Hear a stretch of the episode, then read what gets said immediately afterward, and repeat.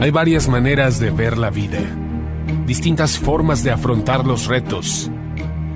Cada palabra y acción tiene un resultado. Crisis o cambio. Imposibilidad u oportunidad. Derrota o victoria. Destino o decisiones. Culpabilidad o responsabilidad. Mentira o verdad. Víctima o vencedor. La diferencia se marca en los pensamientos, las ideas y las acciones. Esto es Mensajes de Victoria con Marco Tulio Carrascosa.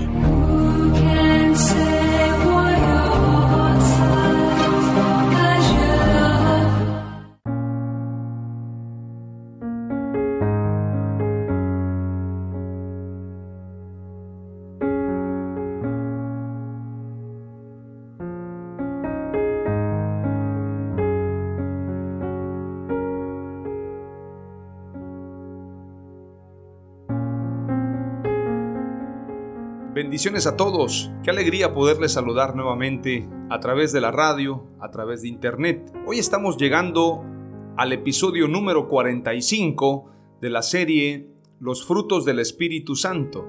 Este episodio es el último episodio de esta serie y definitivamente estamos muy agradecidos con Dios porque hemos llegado al final de la serie donde hemos compartido acerca de los frutos del Espíritu Santo.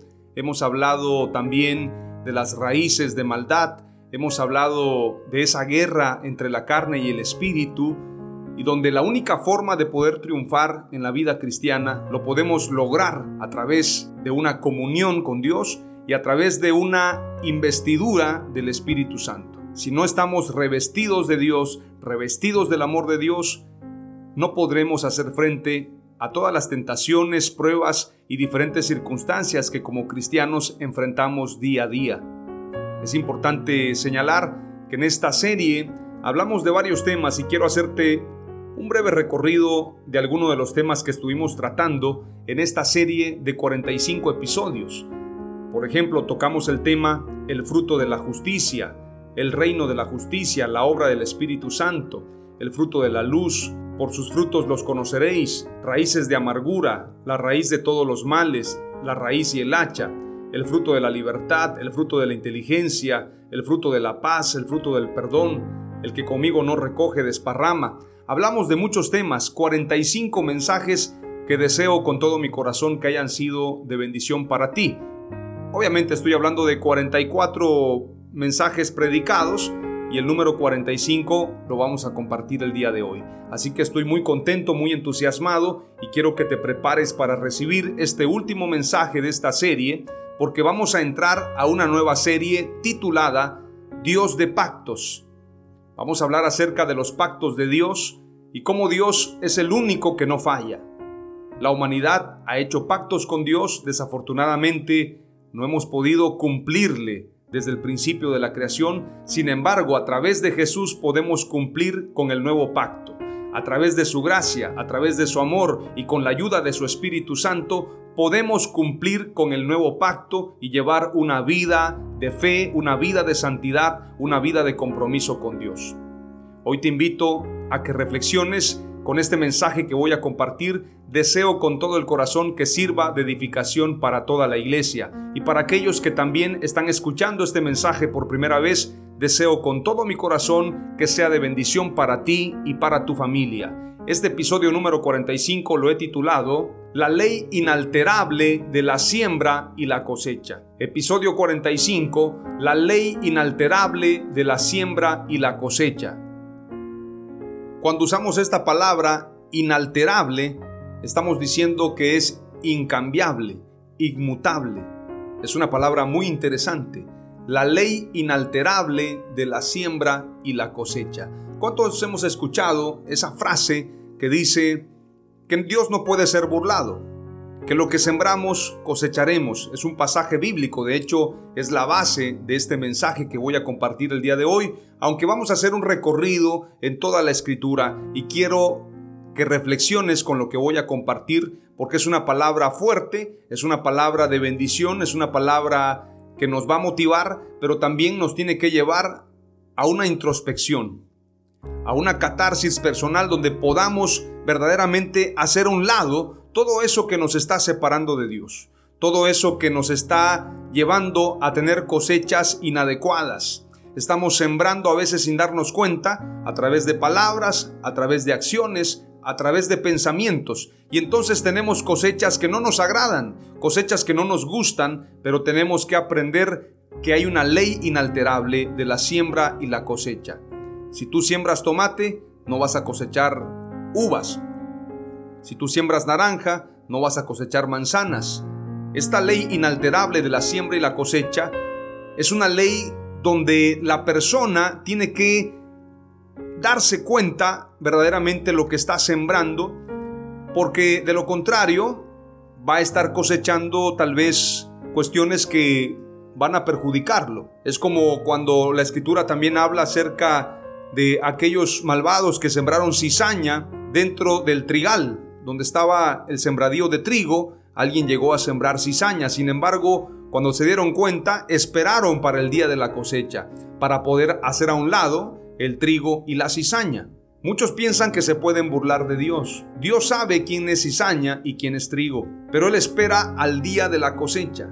Dios espera que todo gire en torno a su proceso, que todo tenga un ciclo, que todo se realice en base al tiempo de Dios, en base al kairos de Dios. En este sentido, tenemos que comprender que cada proceso nos va llevando hacia un lugar y este lugar puede ser un lugar de Dios, un lugar de bendición o puede ser un lugar también de tratamiento para que aprendamos lo que es la verdad, lo que es la justicia. Muchas veces Dios permite esos procesos, pero es para que aprendamos y podamos superar esa materia.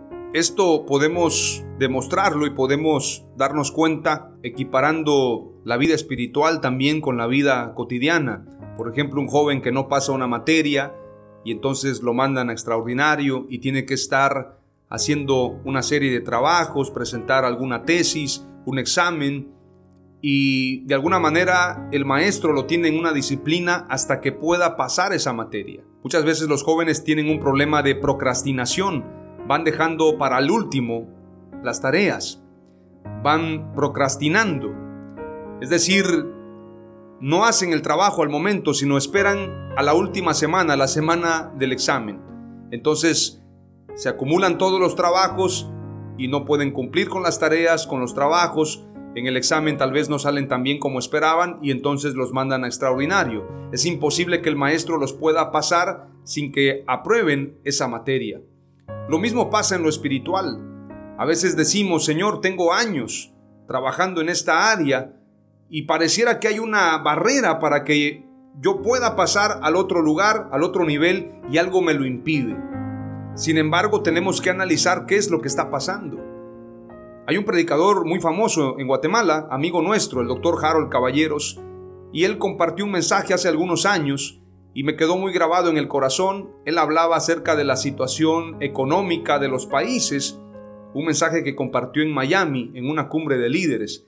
Y él decía que hay un problema en Latinoamérica.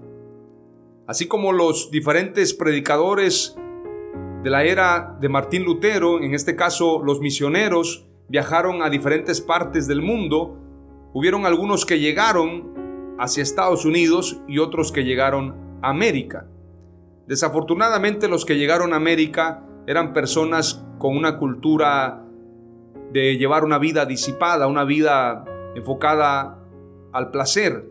Podemos hablar, por ejemplo, de Hernán Cortés en su llegada a México y los diferentes sacerdotes que acompañaban a Hernán Cortés, la cultura que predominaba en esa época, y también los misioneros que llegaron hacia Estados Unidos, la cultura y la preparación que ellos tenían. Entonces, el doctor Harold comparte que esas raíces, esas enseñanzas que quedaron en América, en este caso en Latinoamérica, y las que quedaron en Estados Unidos, las enseñanzas de Estados Unidos tienen mucho que ver con Europa.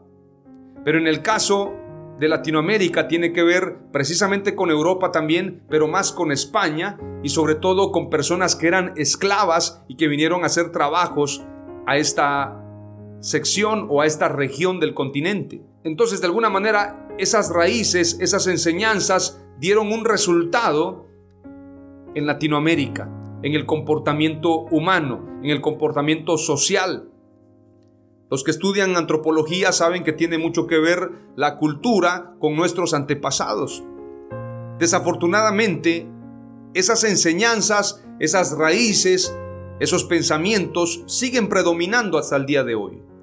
No basta con el Evangelio, decía el doctor Harold Caballeros, no basta con ser creyentes, no basta con haber aceptado a Jesús, porque todavía hay estructuras mentales, estructuras en el corazón que no permiten esa transformación.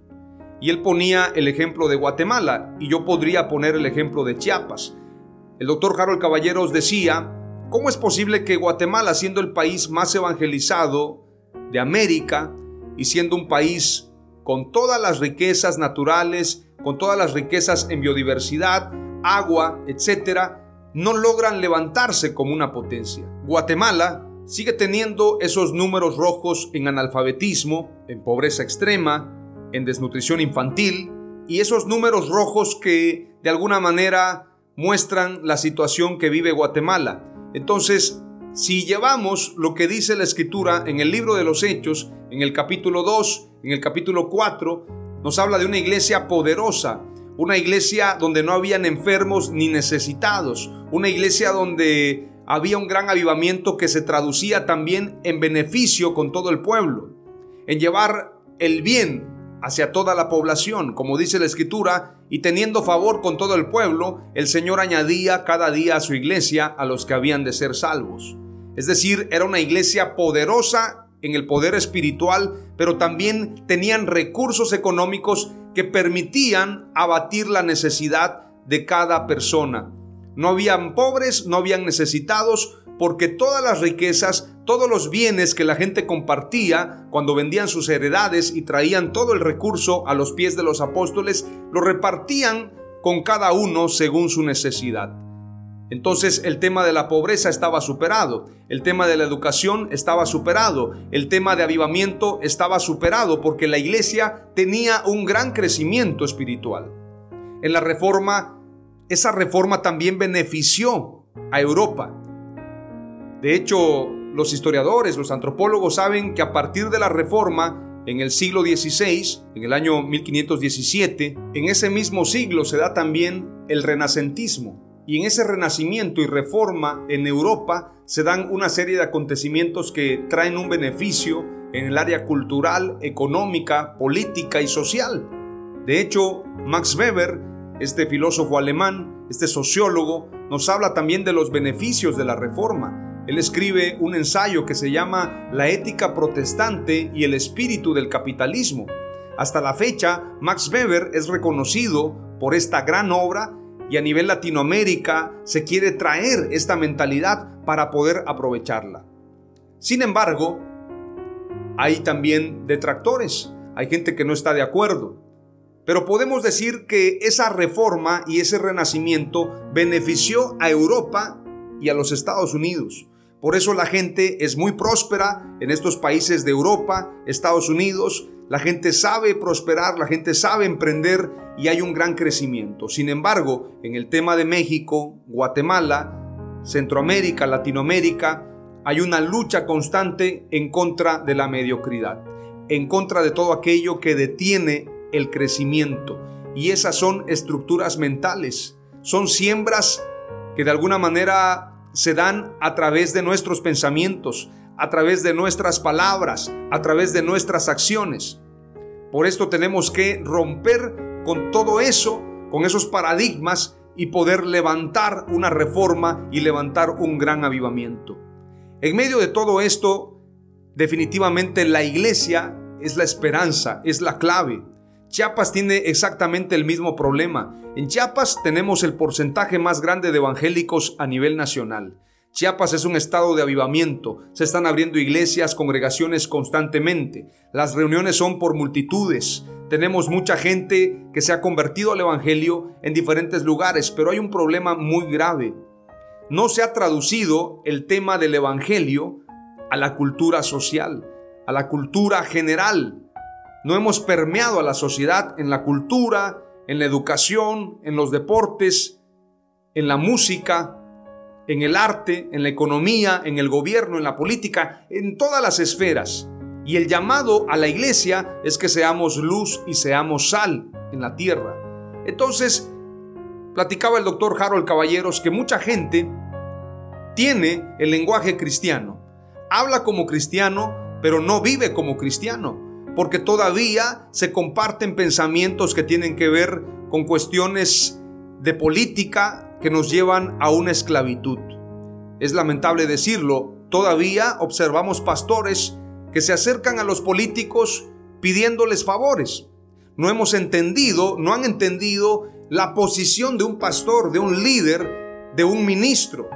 Entonces vemos que muchas veces la gente se inclina al poder, la gente se inclina al dinero, la gente se inclina a la persona que está gobernando, cuando debería ser al revés. Los gobernantes, los poderosos, deberían inclinarse ante la iglesia.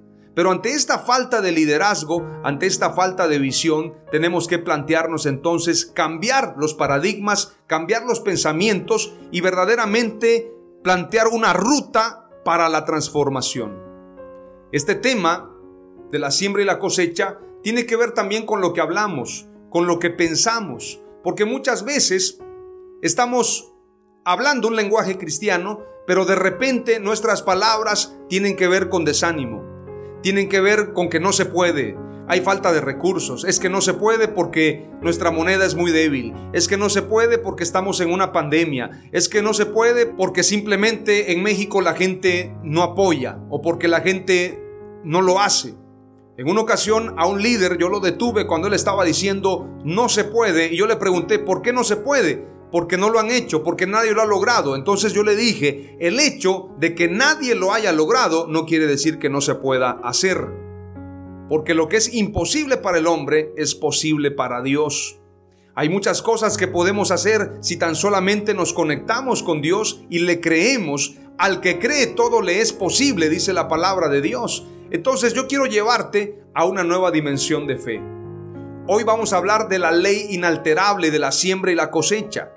Si tú estás hablando palabras de desánimo, aunque estés orando, aunque estés cantando alabanzas, esas palabras de desánimo también son semillas y van a fructificar. Si tú estás declarando no puedo y de repente declaras todo lo puedo en Cristo que me fortalece, las palabras que declaraste también diciendo no puedo van a traer un efecto. Cuando tú maldices, cuando tú rechazas la bendición, cuando tú dices esto no es para mí, tú lo estás creyendo y eso también va a traer un resultado las personas que se quieren burlar de Dios, las personas que obran maldad y piensan que se pueden burlar de Dios o piensan que Dios no se da cuenta, también están sembrando y van a cosechar.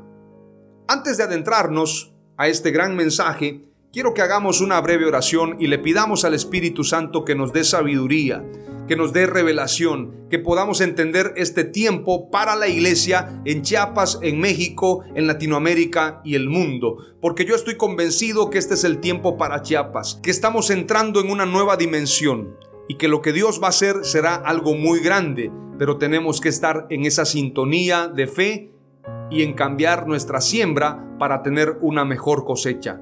Oramos a Dios. Padre amado, te doy gracias en el nombre de Jesús por este tiempo. Gracias por tu palabra. Te ruego, Señor, que me des sabiduría, me des inteligencia y revelación para compartir este mensaje titulado La ley inalterable de la siembra y la cosecha. Señor, solamente tú puedes darnos un resultado mejor si entendemos esta ley y si aprendemos a sembrar conforme a tu palabra, conforme a tu espíritu, conforme a tu consejo conforme a lo que tú quieres, Señor. Te ruego, Señor amado, que nos des esa sabiduría y que podamos cambiar las semillas.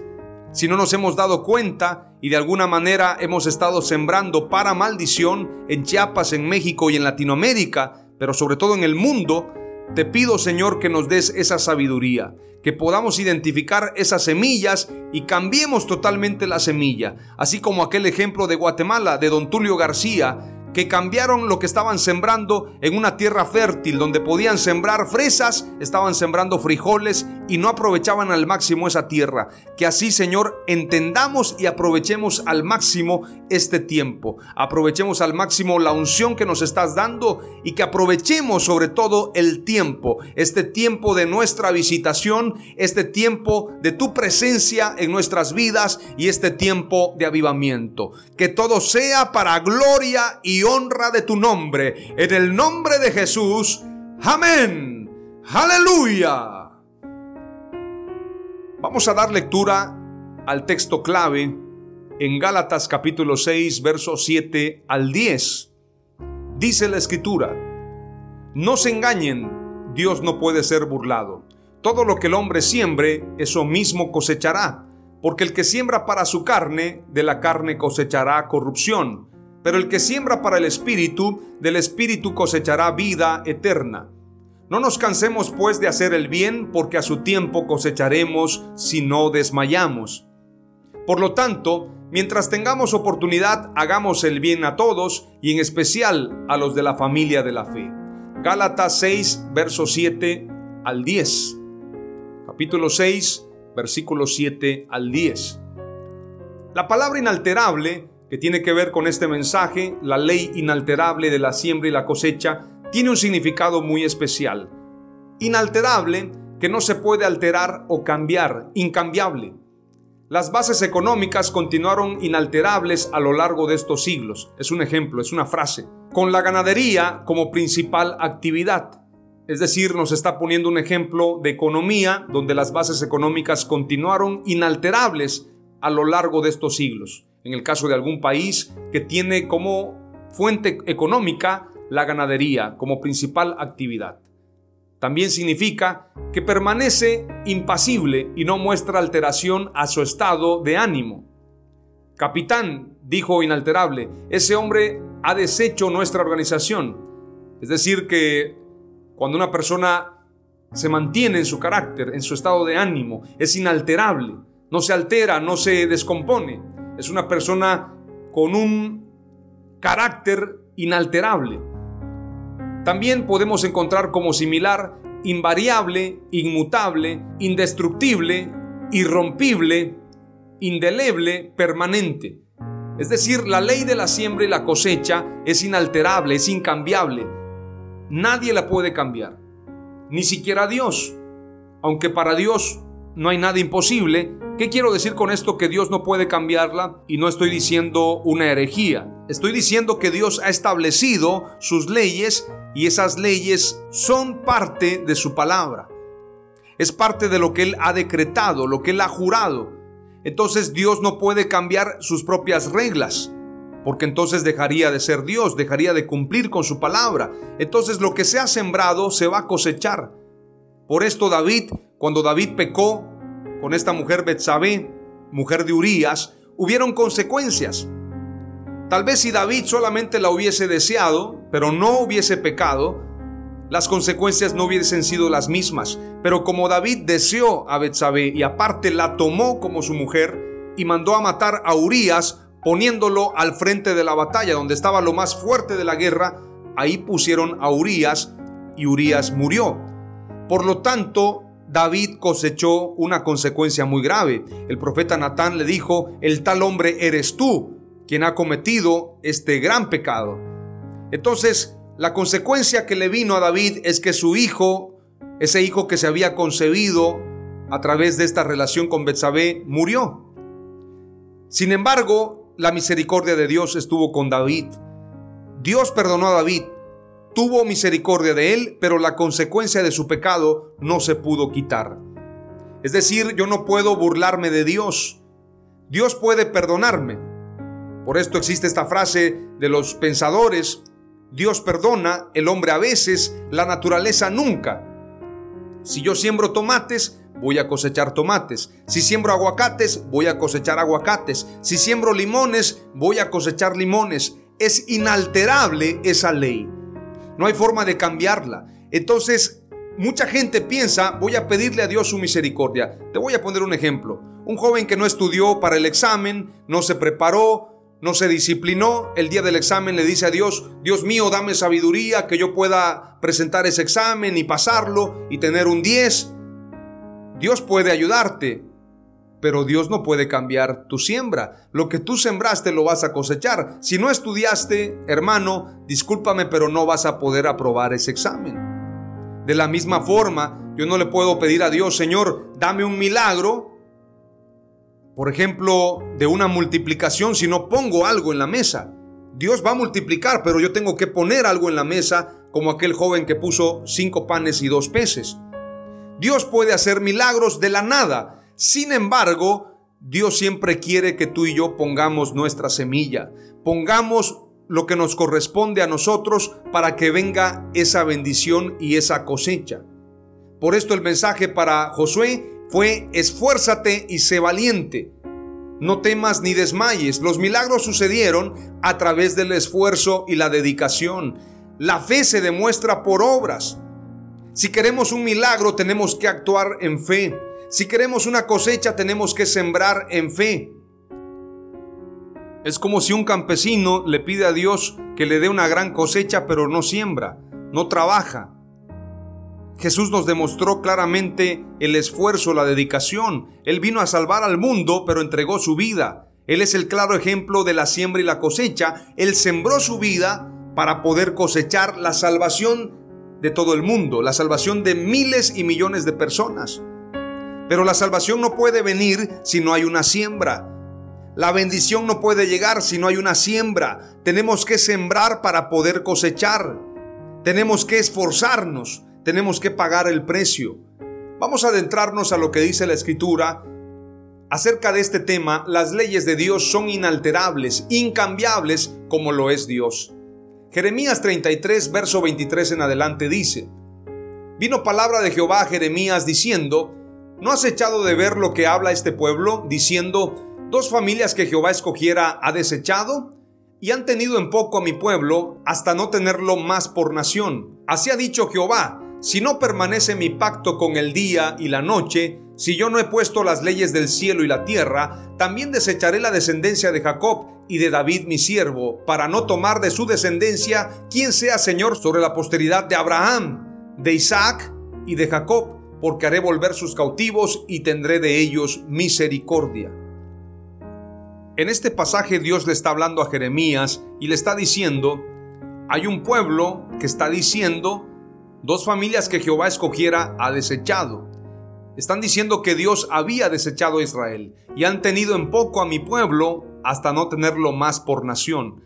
Querían humillar a Israel.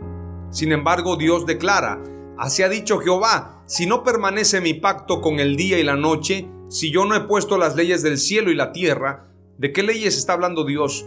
De la ley de la gravedad, de las leyes que están en el espacio. Todas esas leyes que rigen la tierra, que rigen el espacio, que rigen el universo. La ley y el pacto del día y la noche. Está establecido que haya día y que haya noche, es parte del pacto de Dios. Así ha dicho Jehová, si no permanece mi pacto con el día y la noche, si yo no he puesto las leyes del cielo y la tierra, también desecharé la descendencia de Jacob. Es decir, si las leyes de Dios cambian, entonces Dios también cambiará. Entonces Dios también va a rechazar a Jacob. Sin embargo, así como sus leyes no cambian y Dios no cambia, tampoco Él desechará la descendencia de Jacob y de David su siervo, para no tomar de su descendencia quien sea Señor sobre la posteridad de Abraham, de Isaac y de Jacob, porque haré volver sus cautivos y tendré de ellos misericordia. Es decir, lo que está diciendo Dios es que tomará de la descendencia de Jacob, de David, de Abraham, un rey para que gobierne en Israel. Y ese rey es nuestro Señor Jesús. A Él sea la gloria, a Él sea la alabanza por todos los siglos. Aleluya. Dios no cambia y sus leyes no cambian. Sus leyes son inalterables, son incambiables, son inmutables, indestructibles. Su palabra es fiel y verdadera. Veamos lo que dice Malaquías capítulo 3 y verso 6. Porque yo el Señor no cambio, por eso vosotros, oh hijos de Jacob, no habéis sido consumidos. Dios no cambia. Todo cambia menos Dios. Y porque su misericordia es eterna, nosotros no hemos sido consumidos. Por eso, oh hijos de Jacob, no habéis sido consumidos. Números 23, 19 dice, Dios no es hombre para que mienta, ni hijo de hombre para que se arrepienta. ¿Lo ha dicho él y no lo hará? ¿Ha hablado y no lo cumplirá? Esto lo declara Balaam. El profeta Balaam declara claramente, Dios no miente. Él no es hombre para que mienta, ni hijo de hombre para que se arrepienta. Lo que él ha dicho lo cumplirá al pie de la letra. Salmo 102, 25 al 27 dice, Desde la antigüedad tú fundaste la tierra y los cielos son la obra de tus manos. Ellos perecerán, pero tú permaneces, y todos ellos como una vestidura se desgastarán, como vestido los mudarás y serán cambiados, pero tú eres el mismo y tus años no tendrán fin.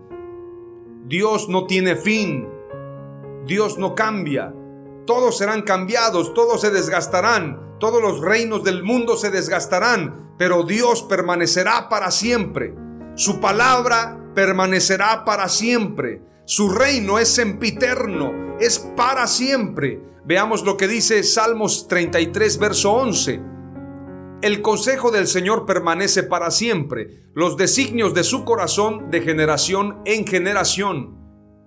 Isaías 46:10 declara, que declaro el fin desde el principio y desde la antigüedad lo que no ha sido hecho yo digo, mi propósito será establecido y todo lo que quiero realizaré.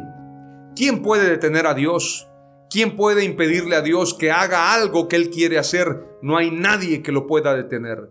Porque Dios ha declarado y su propósito será establecido y todo lo que Él quiere se realizará.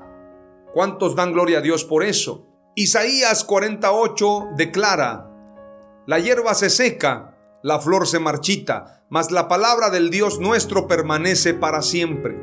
Mateo 5:18 también declara, porque en verdad os digo que hasta que pasen el cielo y la tierra, no se perderá ni la letra más pequeña ni una tilde de la ley hasta que todo se cumpla. Todo se tiene que cumplir, toda la ley se tiene que cumplir y no pasará, escucha bien, ni la letra más pequeña ni una tilde de la ley, de la palabra de Dios, hasta que toda se cumpla. Cielo y tierra pasará, pero su palabra no pasará, es decir, no dejará de ser y se cumplirá al pie de la letra. Salmo 119, 89 dice, Para siempre, oh Señor, tu palabra está firme en los cielos. Su palabra es eterna y está firme. Dios está firme, su palabra está firme. Marcos 13:31 declara, El cielo y la tierra pasarán, mas mis palabras no pasarán. Primera de Pedro 1, 24 al 25 dice, Porque toda carne es como hierba, y toda la gloria del hombre como flor de la hierba. La hierba se seca y la flor se cae, mas la palabra del Señor permanece para siempre, y esta es la palabra que por el Evangelio os ha sido anunciada. La palabra del Evangelio es eterna, el Evangelio es eterno, así lo declara la palabra de Dios. Apocalipsis 14, verso 6 en adelante declara, en base a lo que te he anunciado, que el Evangelio de Dios es eterno. Dice la Escritura, vi volar por en medio del cielo a otro ángel que tenía el Evangelio eterno para predicarlo a los moradores de la tierra, a toda nación, tribu, lengua y pueblo. Un ángel predicando el Evangelio eterno. Esto es muy interesante. Diciendo a gran voz, temed a Dios y dadle gloria, porque la hora de su juicio ha llegado, y adorad a aquel que hizo el cielo y la tierra, el mar y las fuentes de las aguas. Este ángel que está volando anunciará el Evangelio eterno, lo predicará. Dice la escritura que tenía el Evangelio eterno para predicarlo a los moradores de la tierra. Ahora se trata de un ángel predicando el Evangelio. Qué interesante para poder entender esta dimensión de la predicación el mensaje del ángel a los moradores de la tierra, a toda nación, tribu, lengua y pueblo, diciendo a gran voz, temed a Dios y dadle gloria, porque la hora de su juicio ha llegado, y adorad a aquel que hizo el cielo y la tierra, el mar y las fuentes de las aguas. El Evangelio es eterno, la adoración es eterna, Dios es eterno. Y tú y yo, si queremos ser eternos, tenemos que vivir conforme a su palabra, adorar a Dios, darle la gloria, darle la honra y temerle, porque es la única forma de poder vivir conforme a su palabra y poder tener eternidad con Él. Es la única manera. Isaías 55:11 declara, Así será mi palabra que sale de mi boca, no volverá a mí vacía sin haber realizado lo que deseo y logrado el propósito para el cual la envié. Dios manda su palabra y su palabra regresa con ese fruto. Su palabra no volverá vacía. El que la recibe tendrá bendición, el que no la recibe tendrá maldición. Es importante reflexionar en esto. La eternidad existe, pero tú decides dónde pasas la eternidad. La palabra de Dios tendrá un resultado, pero tú decides si es para bien o es para mal. Si rechazas el Evangelio, tendrás un resultado de muerte, un resultado de pecado, un resultado de maldición. Sin embargo, si tú aceptas el Evangelio, tendrás vida eterna. Al que cree, el Señor le ha dado la potestad de ser hijo de Dios, para que todo aquel que en Él cree no se pierda, mas tenga vida eterna, dice San Juan capítulo 3, verso 16. Isaías 59, 21 declara la palabra de Dios. En cuanto a mí, dice el Señor, este es mi pacto con ellos. Mi espíritu que está sobre ti y mis palabras que he puesto en tu boca no se apartarán de tu boca ni de la boca de tu descendencia, ni de la boca de la descendencia de tu descendencia, dice el Señor, desde ahora y para siempre. Dios siempre cumple sus promesas. Lo que Él declara se cumplirá sobre tu familia, sobre tus hijos, sobre tu descendencia. Primera de Corintios 1.9 declara la palabra de Dios. Dios siempre cumple sus promesas y Él es quien los llamó a vivir en unión con su Hijo Jesucristo, nuestro Señor, escribe el apóstol Pablo, inspirado por el Espíritu Santo. Próximamente compartiré la serie Dios de pactos, y así como hay un pacto acerca de la predicación, como lo declara Isaías 59, 21, este es mi pacto con ellos, mi espíritu que está sobre ti y mis palabras que he puesto en tu boca no se apartarán de tu boca ni de la boca de tu descendencia. Tendrás hijos predicadores, tendrás una familia que predicará la palabra de Dios porque es un pacto de Dios contigo, pero tú tienes que cumplirlo. Dios cumple su palabra, pero también tú tienes que cumplirla. En base a esta nueva serie Dios de pactos, quiero decirte que vamos a hablar de muchos pactos de Dios y es importante que prepares tu corazón para eso. Deuteronomio 7:9 declara, Reconoce pues que el Señor tu Dios es Dios, el Dios fiel que guarda su pacto y su misericordia hasta mil generaciones con aquellos que le aman y guardan sus mandamientos. Dios cumple sus promesas. Él es el sí y el amén Segunda de Corintios 1:20 dice, porque todas las promesas de Dios son en el sí y en el amén, por medio de nosotros, para la gloria de Dios. La ley de la siembra y la cosecha es para bien y para mal. Es decir, Dios es el sí y el amén. Sus promesas son fieles. Sus promesas se cumplen, porque todas las promesas de Dios son en el sí y en el amén por medio de nosotros para la gloria de Dios. Ese cumplimiento es para su gloria. Pero la ley de la siembra y la cosecha no solamente es para bien, también para mal. Hay quienes han sembrado para mal y han cosechado para mal. El que siembra para su carne cosecha para su carne corrupción, muerte. Pero el que siembra para el espíritu cosecha para el espíritu vida eterna. Veamos a algunos que quisieron burlarse de Dios Recordemos a Saúl. Saúl quiso matar a David, Saúl quiso burlarse de Dios y tuvo consecuencias muy graves. Primera de Samuel 18 nos habla de la envidia de Saúl. Verso 1 en adelante, dice la escritura. Una vez que David y Saúl terminaron de hablar, Saúl tomó a David a su servicio y desde ese día no lo dejó volver a la casa de su padre. Jonatán por su parte, entabló con David una amistad entrañable y llegó a quererlo como a sí mismo. En otra versión dice, llegó a amarlo. Tanto lo amaba que hizo un pacto con él. Se quitó el manto que llevaba puesto y se lo dio a David. También le dio su túnica y aún su espada, su arco y su cinturón. Sin embargo, hay un momento donde Saúl se enfurece. Cualquier encargo que David recibía de Saúl lo cumplía con éxito, de modo que Saúl lo puso al mando de todo su ejército con la aprobación de los soldados de Saúl y hasta de sus oficiales. Ahora bien, cuando el ejército regresó después de haber matado a David al filisteo, obviamente estoy hablando de Goliat, de todos los pueblos de Israel salían mujeres a recibir al rey Saúl. Al son de canciones y panderetas cantaban y bailaban y exclamaban con gran regocijo, Saúl mató a sus miles, pero David a sus diez miles. Disgustado por lo que decían, Saúl se enfureció y protestó. A David le han dado crédito por diez miles, pero a mí por miles. Lo único que falta es que le den el reino. Y a partir de esa ocasión, Saúl empezó a mirar a David con recelo, con envidia. Al día siguiente, el espíritu maligno de parte de Dios se apoderó de Saúl, quien cayó en trance en su propio palacio. Andaba con una lanza en la mano y mientras David tocaba el arpa, como era su costumbre, Saúl se la arrojó pensando, a este lo clavo en la pared. Dos veces lo intentó, pero David logró esquivar la lanza. Saúl ya había imaginado matar a David. La envidia es asesina. El que tiene envidia es asesino en potencia. Recordemos que Caín mató a Abel a causa de la envidia. Los hermanos de José lo vendieron y querían matarlo a causa de la envidia. Saúl lanzó esa lanza para matar a David a causa de la envidia. La envidia es característica de un asesino.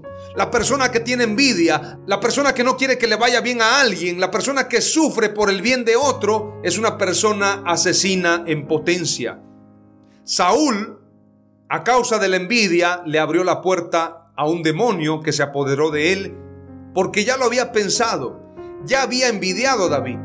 La acción fue producto de un pensamiento. De la abundancia de su corazón, de la abundancia de su pensamiento, él quiso matar a David con una lanza. A causa de ese pensamiento envidioso, asesino. Si tú tienes envidia en tu corazón, eres un asesino y tienes que arrepentirte, porque vas a cosechar lo que estás sembrando en envidia, en recelo.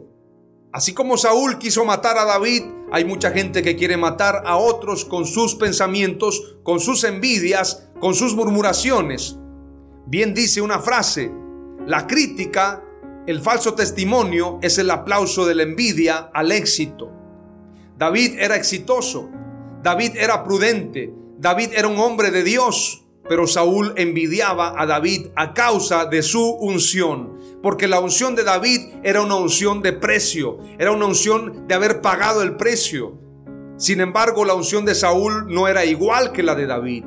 La de David se derramó en un cuerno que representa pagar precio. La unción de Saúl se derramó en un frasco que representa todo lo fácil. Por eso mucha gente tiene animadversión contra muchos hijos de Dios, porque tienen una unción diferente, porque tienen un proceso diferente, porque no lo entienden. Pero si no se arrepienten, tendrán graves consecuencias. Saúl quiso matar a David y más adelante vamos a ver la consecuencia de Saúl en primero de Samuel capítulo 31. En este pasaje se nos habla acerca de la muerte de Saúl y de sus hijos. Los filisteos pues pelearon contra Israel y los de Israel huyeron delante de los filisteos y cayeron muertos en el monte de Gilboa. Y siguiendo los filisteos a Saúl y a sus hijos, mataron a Jonatán, a Abinadab y a Malquisúa, hijo de Saúl, y arreció la batalla contra Saúl y le alcanzaron los flecheros y tuvo gran temor de ellos. Entonces dijo Saúl a su escudero, saca tu espada y traspásame con ella, para que no vengan estos incircuncisos y me traspasen. Saúl no quería morir por parte de los filisteos, pero en lugar de enfrentarlos, tenía temor, el temor se había apoderado de él entonces prefirió matarse en lugar de enfrentar a los filisteos. Tal vez hubiese sucedido un milagro. Sin embargo, él tuvo temor y el temor produce muerte. Dice claramente el pasaje. Entonces dijo Saúl a su escudero, saca tu espada y traspásame con ella, para que no vengan estos incircuncisos y me traspasen y me escarnezcan. Mas su escudero no quería porque tenía gran temor. Entonces tomó Saúl su propia espada y se echó sobre ella y viendo su escudero a Saúl muerto, él también se echó sobre su espada y murió con él. Así murió Saúl en aquel día, juntamente con sus tres hijos y su escudero y todos sus varones. Y los de Israel que eran del otro lado del valle y del otro lado del Jordán, viendo que Israel había huido y que Saúl y sus hijos habían sido muertos, dejaron las ciudades y huyeron y los filisteos vinieron y habitaron en ellas. Aconteció al siguiente día que viniendo los filisteos a despojar a los muertos, hallaron a Saúl y a sus tres hijos tendidos en el monte de Gilboa y le cortaron la cabeza y le despojaron de las armas y enviaron mensajeros por toda la tierra de los filisteos, para que llevaran las buenas nuevas al templo de sus ídolos y al pueblo. Y pusieron sus armas en el templo de Astarot y colgaron su cuerpo en el muro de Betzán. Mas oyendo los de Jabes de Galaad, esto que los filisteos hicieron a Saúl, todos los hombres valientes se levantaron y anduvieron toda aquella noche y quitaron el cuerpo de Saúl y los cuerpos de sus hijos del muro de Betzán y viniendo a Jabes los quemaron allí. Y tomando sus huesos los sepultaron debajo de un árbol en Jabes y ayunaron siete días. Qué interesante pasaje. Segundo de Samuel nos habla en el capítulo 1 precisamente lo que declara David. Pero antes de dar lectura a lo que declara David, veamos lo que dice el primer libro de Crónicas en el capítulo 10, refiriéndose exactamente a la misma historia. Sin embargo, en el verso 13 del capítulo 10 da una frase descriptiva que nos lleva a una gran reflexión. De manera que Saúl murió porque fue infiel al Señor, no obedeció el mandato del Señor e incluso consultó a una medium, en lugar de buscar la dirección del Señor, así que el Señor le quitó la vida y le entregó el reino a David, hijo de Isaí. Es decir, la razón de la muerte de Saúl de esa manera lo declara el cronista, precisamente del libro de Crónicas, en el primer libro, que Saúl murió por haber sido infiel al Señor, por no obedecer su mandato, por consultar a una medium, por buscar a una bruja en lugar de buscar a Dios, pero también por haber tratado de matar a David. Sin duda alguna, esto trajo consecuencias muy graves. Y veamos el corazón de David ante este terrible hecho. Aconteció después de la muerte de Saúl que vuelto David de la derrota de los amalecitas, estuvo dos días en Ciclac. Al tercer día sucedió que vino uno del campamento de Saúl, roto sus vestidos y tierra sobre su cabeza, y llegando a David se postró en tierra e hizo reverencia. Y le preguntó David, ¿de dónde vienes? Y él respondió, me he escapado del campamento de Israel. David le dijo, ¿qué ha acontecido? Te ruego que me lo digas. Y él respondió, el pueblo huyó de la batalla y también muchos del pueblo cayeron y son muertos. También Saúl y Jonatán, su hijo, murieron. Dijo David aquel joven que le daba las nuevas, es decir, las noticias. ¿Cómo sabes que han muerto Saúl y Jonatán, su hijo? El joven que le daba las nuevas respondió, Casualmente vine al monte de Gilboa y allí a Saúl que se apoyaba sobre su lanza. Puede ser que sea la misma lanza con la que trató de matar a David. Se apoyaba sobre su lanza, dice la escritura. Y venían tras él carros y gente de a caballo. Y mirando él hacia atrás, me vio y me llamó, y yo dije, heme aquí. Y me preguntó, ¿quién eres tú? Y yo respondí, soy Amalecita, es decir, venía de Amalek, el pueblo que él perdonó. En lugar de haber matado a todos los amalecitas como Dios le había indicado, perdonó a Agag, rey de Amalek y el que llegó era un amalecita. ¡Qué terrible! La consecuencia de ese pecado dio fruto. La ley de la siembra y la cosecha está clarísima en este pasaje y deberíamos reflexionar. Él me volvió a decir, te ruego que te pongas sobre mí y me mates porque se ha apoderado de mí la angustia, pues mi vida está aún toda en mí. Yo entonces me puse sobre él y le maté, porque sabía que no podía vivir después de su caída y tomé la corona que tenía en su cabeza y la argolla que traía en su brazo y las he traído acá a mi señor. Este amalecita había matado a Saúl según este pasaje. Es decir, no fue Saúl con su espada, sino fue con su lanza, pero fue la amalecita poniéndose encima de él para que la lanza lo traspasara. Qué terrible escena, qué impresionante. Entonces David, haciendo de sus vestidos, los rasgó y lo mismo hicieron los hombres que estaban con él, es decir, se indignaron que muriera de esa manera Saúl. Y lloraron y lamentaron y ayunaron hasta la noche por Saúl y por Jonatán su hijo, por el pueblo de Jehová y por la casa de Israel, porque habían caído a filo de espada. Y David dijo a aquel joven que le había traído las noticias, ¿de dónde eres tú? Y él respondió, yo soy hijo de un extranjero amalecita. Y le dijo David, ¿cómo no tuviste temor de extender tu mano para matar al ungido de Jehová? Entonces llamó David a uno de sus hombres y le dijo, ve y mátalo, y él lo hirió y murió. Y David le dijo, tu sangre sea sobre tu cabeza, pues tu misma boca testigó contra ti, diciendo, yo maté al ungido de Jehová.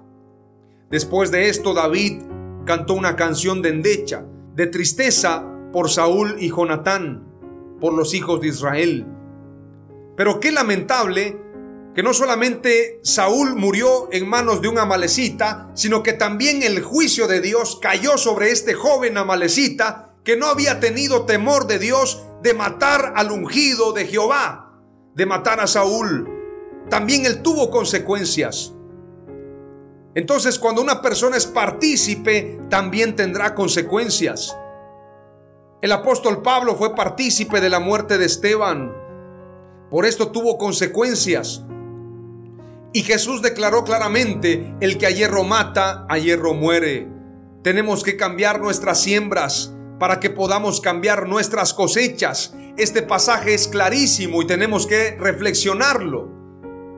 Hubieron otros en la Biblia que sembraron y cosecharon a corto y mediano plazo. Sodoma y Gomorra en Génesis 19 nos muestra la gravedad del pecado de Sodoma y Gomorra los viajeros, la gente que viajaba o pasaba por Sodoma y Gomorra, sufría violencia. La escritura dice que acostumbraban violar a las personas que pasaban como forasteros en Sodoma y Gomorra, al grado que quisieron violar a los ángeles que llegaron a liberar a Lot. Quisieron violarlo. Por esto, el pecado de Sodoma y Gomorra llegó hasta la presencia de Dios, porque violaban a los hombres y mujeres que pasaban en ese lugar los sodomizaban. Esto trajo consecuencias para Sodoma y Gomorra y por eso fueron consumidos por el fuego de Dios. Génesis 19. Esta gravedad de su pecado trajo consecuencias y aún la mujer de Lot, que no tenía nada que ver ahí, solo por haber volteado hacia Sodoma y Gomorra, se convirtió en estatua de sal. Cuando llegan los juicios de Dios, las consecuencias, hay que mantenerse firme porque de lo contrario recibiremos consecuencias graves. No solamente los sodomitas, no solamente Sodoma y Gomorra recibió castigo, sino también la mujer de Lot, la misma que salvó al ángel o la misma que intercedió por el ángel, ya que ella quiso entregar mejor a sus hijas para que fueran violadas, pero que no tocaran a esos ángeles. Sin embargo, por haber volteado a ver hacia Sodoma y Gomorra, quedó convertida en estatua de sal. La siembra y la cosecha es muy grave, por lo tanto tenemos que reflexionar. Veamos también el caso de los 42 jóvenes que fueron despedazados por dos osas. Cuando le gritaban a Eliseo, sube calvo, sube calvo. Veamos lo que declara la escritura en segundo de Reyes 2, 23 al 25. Eliseo salió de allí para ir a Betel mientras subía la colina para entrar a la ciudad. Unos jóvenes que salían de la ciudad comenzaron a burlarse de él, diciendo, sube calvo, sube calvo. Eliseo se dio vuelta, los miró y los maldijo en el nombre del Señor. De pronto salieron dos osas del bosque y los atacaron, despedazando a 42 de ellos. Eliseo salió de Betel y fue al monte Carmelo, de ahí regresó a Samaria. Estos 42 jóvenes fueron despedazados por dos osas. Egipto e Israel la gravedad del abuso de los egipcios sobre Israel tuvo consecuencias graves. Las diez plagas, la muerte de los primogénitos, quisieron burlarse de Dios, quisieron resistir a Dios y tuvieron consecuencias graves. No dejemos de recordar Ananías y Zafira que quisieron burlarse de Dios, quisieron mentirle al Espíritu Santo tenemos que reflexionar y cambiar nuestras siembras o de lo contrario tendremos consecuencias muy graves. Espíritu Santo, ayúdanos a reflexionar y cambiar nuestra siembra. La mayor cosecha será en el fin de este siglo y será mucho más abundante, para bien o para mal, para vida eterna o para juicio eterno. Mateo 10, verso 14 en adelante declara, Y si alguno no os recibiere ni oyere vuestras palabras, salid de aquella casa o ciudad y sacudid el polvo de vuestros pies. De cierto os digo que en el día del juicio será más tolerable el castigo para la tierra de Sodoma y de Gomorra que para aquella ciudad. Así que tenemos que tener cuidado de no rechazar la verdad, porque como pecado de adivinación es la rebelión y como ídolos la obstinación, el que desecha la palabra de Jehová también será desechado. Tenemos que reflexionar. Y otros que triunfaron con la ayuda de Dios, como el caso de Job, este hombre que sufrió una gran aflicción, pero al final tuvo gran bendición. Dice la escritura en Job 42, verso 10, y quitó Jehová la aflicción de Job cuando él hubo orado por sus amigos y aumentó al doble todas las cosas que habían sido de Job. Y vinieron a él todos sus hermanos y todas sus hermanas y todos los que antes le habían conocido y comieron con él pan en su casa y se condolieron de él. Hubo un tiempo de gozo. Dice la escritura, y bendijo Jehová el postrer estado de Job más que el primero, porque tuvo catorce mil ovejas, seis mil camellos, mil yuntas de bueyes y mil asnas. Y tuvo siete hijos y tres hijas. Llamó el nombre de la primera Gemima, el de la segunda Cesia y el de la tercera Keren Japuc.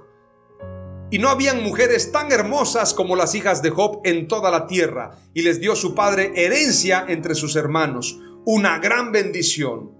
El Señor declara claramente en su palabra y dice que los que hemos entregado nuestra vida para Él y que no hemos dejado nada para entregárselo, de cierto, en la regeneración, cuando el Hijo del Hombre se siente en el trono de su gloria, ustedes que me han seguido se sentarán también conmigo y recibirán cien veces más y la vida eterna en este tiempo. Así que tenemos la bendición de Dios. En este tiempo final debemos ser entendidos y corregir y cambiar nuestra siembra, porque Dios es fiel y verdadero y dará a cada uno según sus obras. Dejemos la tibieza, así como el Señor le declara a la iglesia en la Odisea, por cuanto eres tibio, no eres frío ni caliente, te vomitaré de mi boca. Tenemos que aprender, tenemos que aprender a ser calientes, a ser avivados, a definirnos porque nuestra actitud también tendrá consecuencia. El que no es conmigo es contra mí, el que conmigo no recoge desparrama. Voy a terminar este mensaje con lo que declara Apocalipsis 22. He aquí vengo pronto, bienaventurado el que guarda las palabras de la profecía de este libro. Yo Juan soy el que oyó y vio estas cosas, y después que las hube oído y visto, me postré para adorar a los pies del ángel que me mostraba estas cosas. Pero él me dijo, mira, no lo hagas, porque yo soy consiervo tuyo, de tus hermanos los profetas y de los que guardan las palabras de este libro. Adora a Dios. Y me dijo, no selles las palabras de la profecía de este libro, porque el tiempo está cerca. El que es injusto, sea injusto todavía. Y el que es inmundo, sea inmundo todavía. Y el que es justo, practique la justicia todavía. Y el que es santo, santifíquese todavía. He aquí yo vengo pronto y mi galardón conmigo para recompensar a cada uno según su obra. Yo soy el alfa y la omega, el principio y el fin, el primero y el último. Bienaventurados los que lavan sus ropas para tener derecho al árbol de la vida y para entrar por las puertas de la ciudad. Mas los perros estarán fuera, y los hechiceros, los fornicarios, los homicidas, los idólatras y todo aquel que ama y hace mentira. Así que este es el tiempo de reflexionar. Las cuatro palabras clave que te comparto el día de hoy son, Dios y sus leyes jamás cambian. Cielo y tierra pasarán, pero su palabra no pasará. La ley de la siembra y la cosecha es para bien y para mal. Es tiempo de cambiar la siembra para cambiar la cosecha. Damos gracias a Dios. Gracias Padre amado por este tiempo. Gracias porque he culminado este episodio 45 y esta serie, Los frutos del Espíritu Santo. La ley inalterable de la siembra y la cosecha. Este mensaje de reflexión. Te ruego Señor que nos des sabiduría, revelación y que nos des las fuerzas para poder cambiar nuestra siembra y tengamos una cosecha conforme a tu espíritu. Concédenos misericordia, concédenos salvación, concédenos agradarte, Señor, hallar gracia delante de tus ojos. En el nombre de Jesús, amén. Aleluya.